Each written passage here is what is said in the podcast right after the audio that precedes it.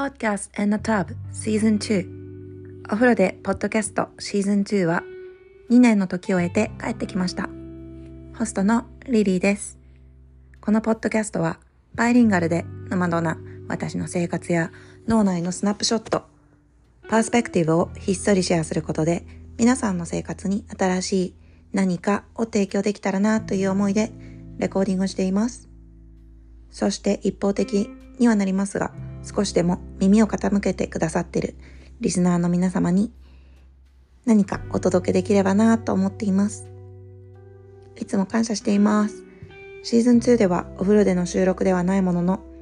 私の目線で感じたありのままを共有するそんなポッドキャストであり続けたいなと思ってます。それゆえ、あえて編集はたくさんせず、そのままの公開を目指しています。このポッドキャストは Apple、Spotify、Google などで配信しています。イレギュラーな収録配信なので、できれば購読しておいてください。フィードバックやメッセージはディスクリプションに入れてあるインスタグラムからしていただけます。それでは、Let's get it started!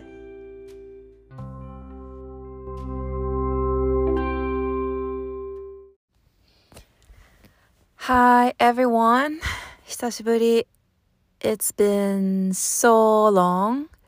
So long. I don't know what to say, but I,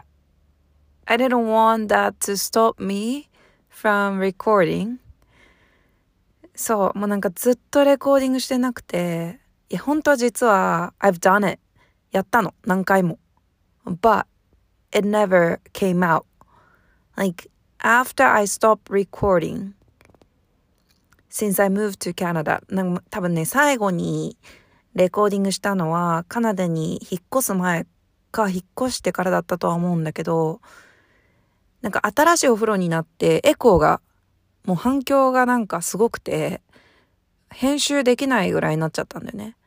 で、I tried to record it in a different places. 違うお風呂以外のところでレコードしようとも思ったんだけど、it didn't work out. なんかもういいマイクも買ったの。いいマイクも買ったのに、それでも、なんか、I, I guess it was really the right place, right time, right moment. ね、なんかあの、あのお風呂で、すごいちっちゃなお風呂だったんだけど、その当時。あのお風呂で、あの時、きっと何かすごい、あのポッドキャストをすることに意味があったんだろうね。わかんないけど。But, but, I really kind of miss this opportunity talking out what I'm going through and sharing all my thought. で、なんか最近まあ、まあすごくもう、この前レコーディングしたエピソードの話からもうぶっ飛びすぎちゃって、なんか I don't know what to share なんだけど、今日は、なんか just went to 京都京都行ったのね、今日は。で、帰り、まあ、いつも車で行くんだけど、車の中ですごいこう、トリッピーな感じになるわけ。こう、すごくなんだろう。車って、こう、なんだろうね。エネルギー、運動エネルギーみたいなのが働いてるのか、自分は走ってるわけでも歩いてるわけでもないんだけど、やっぱりこの移動してるっていうエネルギーと、なんかスピード普段自分がいないスピード感と、なんかただただハイウェイを走ってるっていう、なんか障害物とかあんまりなくて、その1時間のなんか、運動、移動の時間の中で、結構やっぱ考えることみたいなのが、なんか meditative っていうか、瞑想してるみたいな感じになるのかな。で、まあなんか、今日はすごいいろいろ思ったことがあったんだけど、さっきなんか、ポッドキャスト聞いてたんだよね。私がいつも聞いてる Almost Thirty って、まあ前にも多分紹介したことあるんだけど、 Almost Thirty っていうポッドキャスト久しぶりに聞こうと思って聞いてて、で、まあなんかサイコロジーとアストロロジー、だから心理学と、なんだっけ、サイ、アストロロジーは宇宙学ではなくてアストロノミーじゃなくて、なんだっけ、えー、っと、天体学ね。天体学のなんかまあ、エピソードだったね。で、なんか、まだ聞き終わってないんだけど、そのトピックが、まあ、イントロが、まあ、このホストの二人が、アースサイン、地球、地球タイプ。まあ、アストロロジーって天文学、天文学？天文学って言うんだっけ？まあ、アストロロジーって、えっと、地球、地球タイプ、火タイプ、水タイプ、空気タイプみたいな4つがあって、でも私は大牛座3サイン、えっと、太陽のサインが大牛座なの。で、まあすごく地球、地球タイプ。で、あとは結構なんか、えっと、忘れちゃったけど、ムーン、ムーンとライジングサンかなもう多分、エア、違う違う違う。水、水タイプが多いんだよね、基本的に。まあなんかその、基本的になんかよくみんなが見てるその星座？自分の星座なんだろうって見る時って基本的に太陽タイプだけ見てると思うんだけどあの実はいろいろあってまあ自分が生まれた時間にそれぞれの惑星が一体どこに位置してたかっていうのが結局まあその自分が何タイプかっていうとか、まあ、例えば何坂っていうのにつながってくるんだけど、その3さ、3タイプ太陽サインと、太陽、太陽の場所があった、生まれた時に太陽の場所があったところに、どの星座がいたか。で、あと月の位置と、あと太陽が昇った瞬間もあるんだよね。基本的に。この3つを見る。あんまりなんかすごい詳しいわけじゃないんだけど。でまあ、この3つ見るんだけど、ま私はなんか地球と水タイプがまあ多いわけよ。で、あんまり、ファイヤー、火、火のタイプはないはずなんだよね。まあ、ライジングがレオだから、獅子座だから、まあ、ライジングにリオ入ってんだけど、そうだね。まあ、でも結構比較的に、なんか全体的に見ると、結構水と地球タイプなのかなっていう感じがしてて、で、まあ、この、この二人が言ってたのは、なんか、その、自分が持ってないサインがシャドウになりがち？光が当たってない場所になりがちみたいな話をしてて、私そのヒューマンデザインっていう、まあ、アストロロジーとかを元にしたアストロロジーとチャクラとカバラと、えー、っと、あとはイーチンっていう、まあ、中国の。まあいろいろその元にしたヒューマンデザインっていうのも結構あのリーディングしてるんだけど、ヒューマンデザインのなんかその概念でも結構その陰と陽じゃないんだけど、 conscious と subconscious っていう風にチャートが分かれていて、で、自分が、まあ、 conscious な部分と、あと subconscious の部分は、なんかもう DNA レベルでプログラミングされてるから書き換えれない。で、なんかオープンな部分もあって、で、オープンな部分、オープン、そのチャートがオープンな部分は、なんかやっぱり、なんだろうな、ソサエティとか、社会とか、家族とか、環境に結構左右される部分みたいなのがあるっていう話をしていて、で、なんかその、アストロロジーも一緒で、まあなんか結構、星座とかね、占いとかやってもらうと、いや、あなたはなんか、来年結婚しますとか、来年離婚しますとか、なんかなんかそういうことあったりとか、なんか何歳に死にますとか、わかんないけど言ってくる占いさんとかもいるのかな。私はなんか占いって今まで一回もやってもらったこと、ちゃんとした占い師さんみたいなのにやってもらったこともないし、手相を見てもらったこととかも基本なくて、なんか友達にタロットやってもらったりとか、自分がやったりとか、自分でやったりとか、あとまあチャートとかは自分ですごい見たりとかするんだけど、あんまりなんかその占い師さんみたいなのに、あの、見てもらったことないから、なんかそういう風に言われたことないんだけど、まあなんかよくね、あるじゃん。雑誌の裏とかに、星座のね、なんか大志座の人は、12月の大志座、なんかランキングとか。なんかそういうものに結構、なんだろうな、これがあなたの運命って言われてるような気がして、もうそうなってしまうって思いがちなんだけど、実はなんか結構共通してヒューマンデザインもそうだし、うーん、アストロロジーもそうだし、タロットもそうなんだけど、なんか自分でコントロールできる部分がすごいやっぱりあって、それはなぜかっていうと多分コンシャスとサブコンシャスだったりとか、そのオープンだったりオープンじゃない部分もう決まってるものと決まってないものがやっぱりバランスとしてあってである程度決まっているけどそれをフォローしなきゃいけないとは全く書いてない。ただそういう風になりがちとかまあそういう風に組み込まれてるから、まあ、自然にやってるとそうなっちゃうことはあるけどでもやっぱりどこで生まれたかとかどういう環境で育っていくかみたいなのが結局自分に大きく影響していくみたいな風になんかすごい今自分の中ではなんかこう、整ってきてるというか、しっくりきてる真実みたいになってて、なんかよくあるじゃん。あの、例えば投資の本とかもそうなんだけど、なんか10冊ぐらい読んでると、なんかみんなちょっとずつ違うこと言ってるんだけど、あれ？なんかこれだけすごい共通してみんな同じこと言ってるな、みたいな。なんかそれが、まあ、実際真実、真実かはわかんないけど、まあ、これだけの人が同じこと言ってるんだから、そうなんじゃないか、みたいな、なんか目星がつけれるみたいな。まあなんかそういう感じで、なんかアストロロジーもヒューマンデザインもタロットもなんか他の占いとかも結構そういうそのコンシャスとサブコンシャスで自分で全然決められるっていうかなんだろうなやっぱり例えばその環境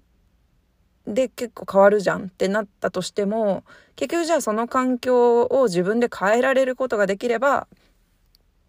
その運命さえも変えられるんじゃないかなって思っていて、なんかその、いや、タロットとか信じないとか、なんか例えば占い師さんとかタロッ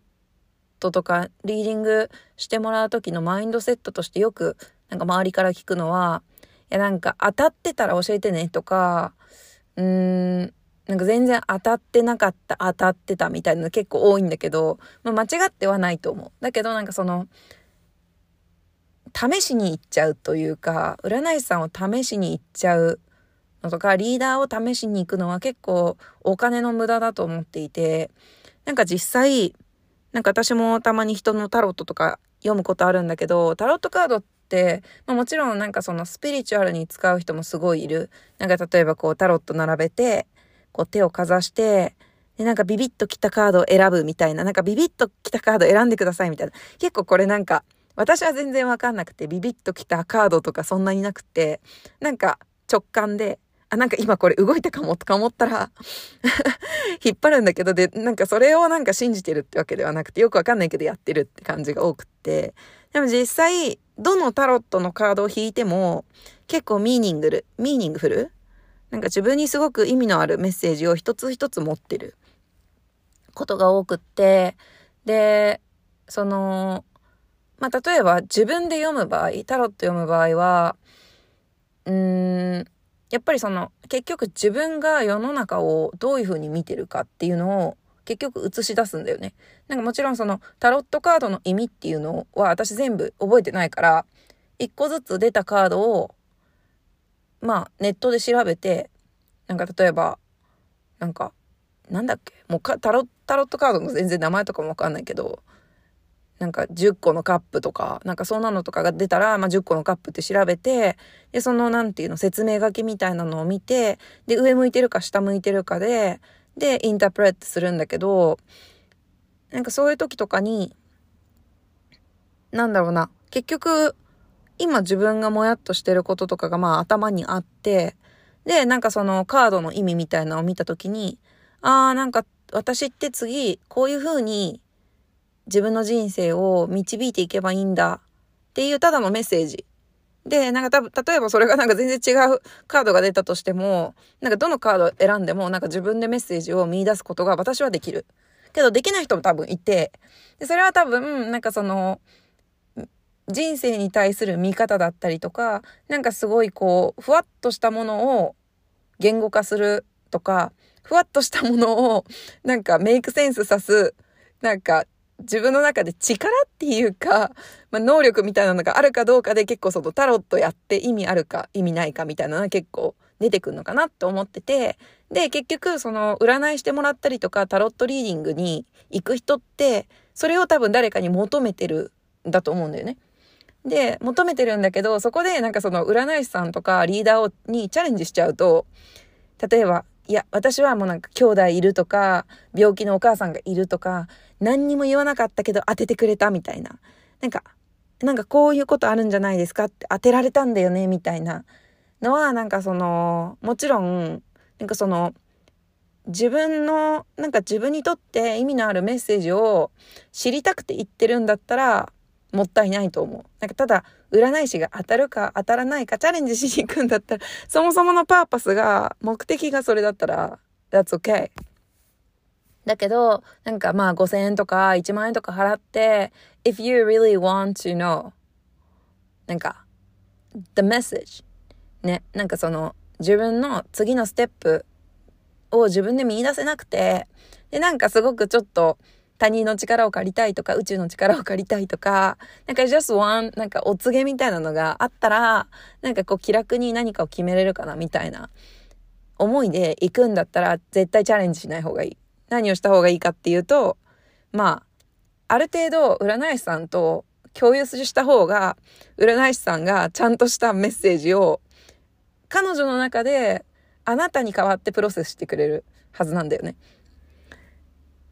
私はそう思ってる。まあそんななんか本当に占い師さんとたくさん知り合いがいるわけでもないけど、なんかそのチャレンジすることによってもったいないなっていうのはすごいあるし、あともう一個はなんか、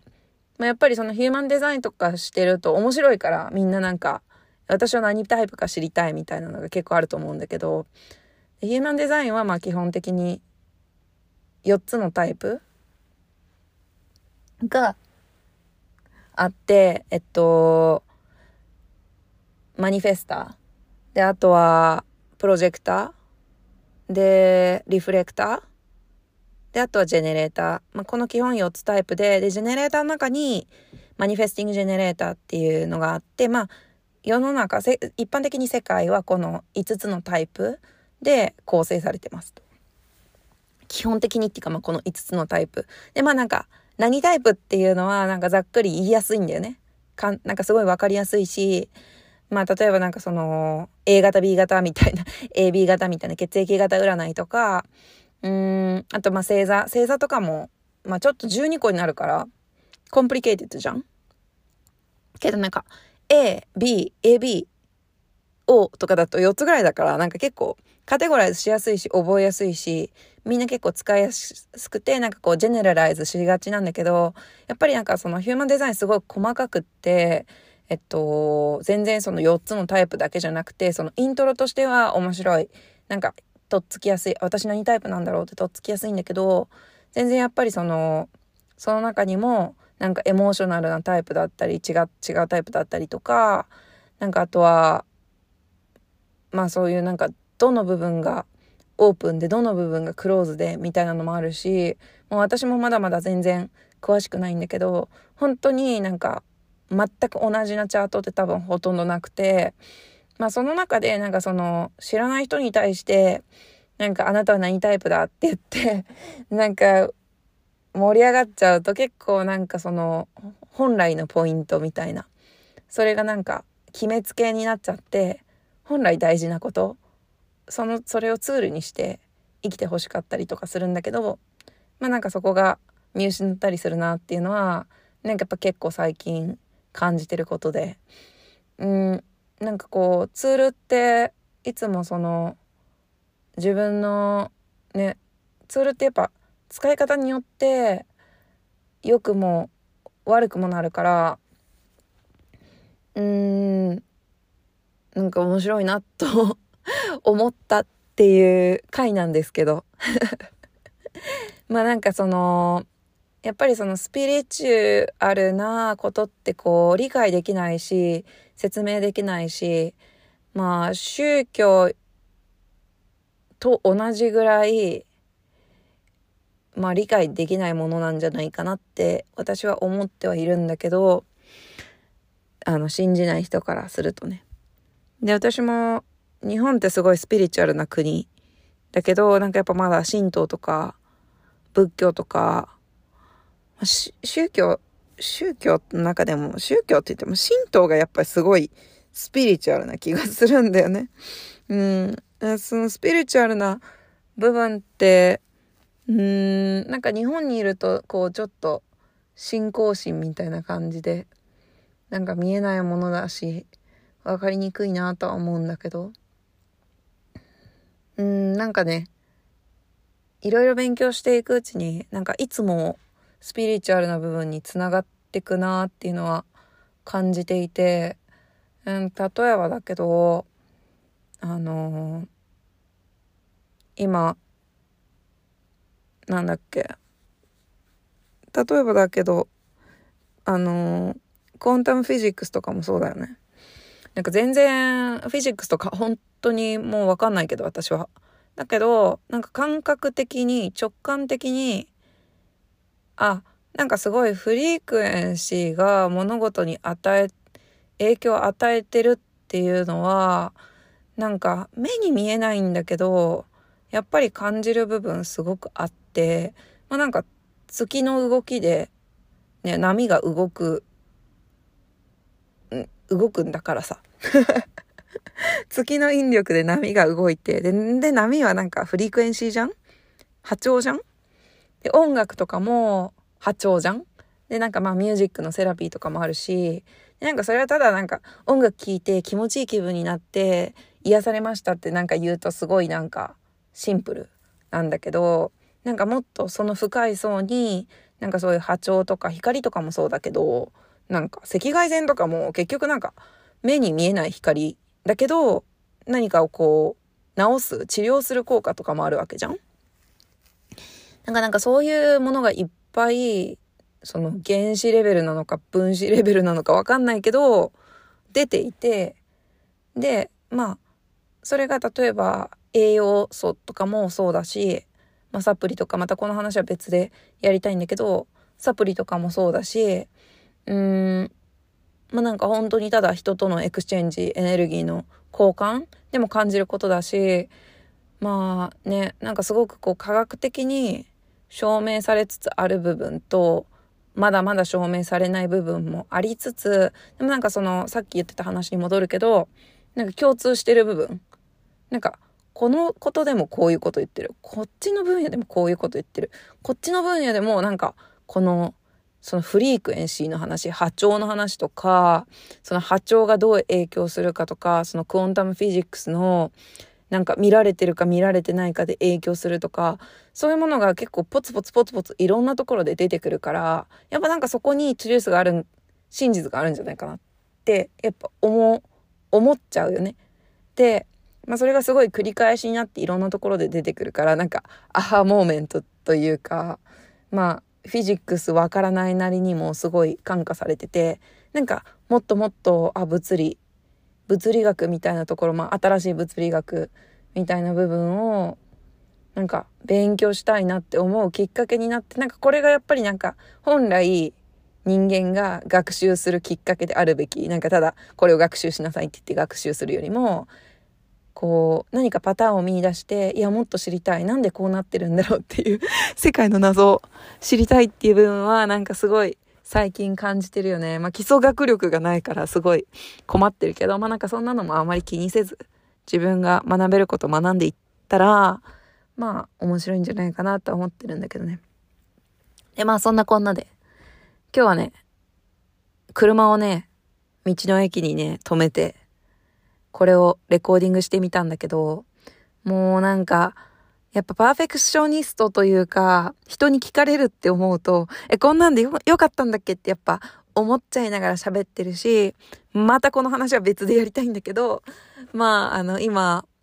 あの、アーティストウェイっていう、アーティストウェイっていう本、えっと、ずっとやりたかったことやりなさいかな、日本語のタイトル。っていう本の、あの、本もちょっと今、ワークブックみたいな感じなんだけど、それとかもやってて、で、あとなんか、それもまた共通、共通点を見出した話になるんだけど、まあ私がすごい大好きな人に教えてもらった本、Outwitting the Devil っていう、デビルにインタビュー、デビルに悪魔にインタビューするっていう本なんだけど、まあそこでも言われてたし、あとはポジティブインテリジェンスっていう、えっと、PQ っていう IQ みたいな、あの、とか IQ とか EQ とかね、エモーショナルインテリジェンスとか言うんだけど、あの、ポジティブ、自分がどれだけポジティブかっていうなんかを測る、測るなんか本があって、まあそれに関係してるのが、そういうデビルみたいな、なんかこう、自分のことを批判してくる声、自分の中にある声みたいなとか、あの話をしてる本もあるし、あとは、えー、っと、他何の本だっけな？まあなんかいくつもの本で同じこと、そのアーティストウェイでも言ってるんだけど、まあ自分の中にいるその否定的な声を自分と分離させる。あ、フィルスタッツか。フィルスタッツの、この最近出たフィルスタッツのイン、あの、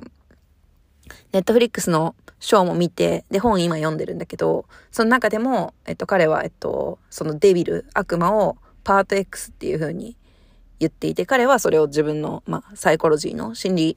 まあ、セラピーのツールとして使ってるんだけど、まあ、この人たちみんな同じこと言ってるね。自分の中に批判者がいる。デビルがいる。で、デビルが自分たちが何かやろうとした時に、いや、お前には無理だよとか、なんか、ね、そういうなんかこう、批判的な声をかけてくるんだよね。で、これもなんかやっぱその、どうやってデビルと戦うかっていうのが、やっぱ結局共通点があって、この本、全部同じこと言ってる。で、まあなんかそれを今やってたりするんだけど、まあ、このポッドキャストをレコーディングしてても、やっぱりこういう批判、批判者、デビルがね、私に言ってくるわけ。もうこんなしょうもないポッドキャストやっても誰も聞かないよとか、うーん、なんかもっとちゃんと喋りなよとか、滑舌悪いよとか 喋りながらもどんどん出てくるわけ。で、まあなんかそれをなんかこう自分と切り離して、いやいやまたデビルが言ってきてるわ。でも私はデビルの、デビルの言うことなんて聞か聞かないから。デビルに洗脳されないからって 最近は言い聞かせながら、こう自分と切り離す練習みたいな訓練を、まあ意識的にやってるんだけど、まあ、それでもなんかこの、ポッドキャストをやって、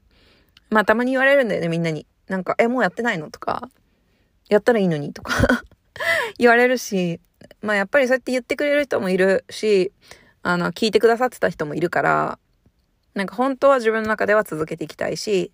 まあでも前からもうなんか別に、毎週何曜日にレコーディングするとか決めてなかったから、本当に、まあ自分らしさの一つでもある、ちょっとスポンテニアスにレコーディングできればなっていうのもあるけど、こうやってこう時間を作ってとか自分のこう場所、空間を持って、あの、心理的安全な場所でレコーディングするっていうのはすごいやっぱ大事で、やっぱり私もなんかその前、お風呂の中でやってたのは、まあその時ちょうど同棲してて、やっぱ一人になる場所みたいなのがすごいお風呂だったし、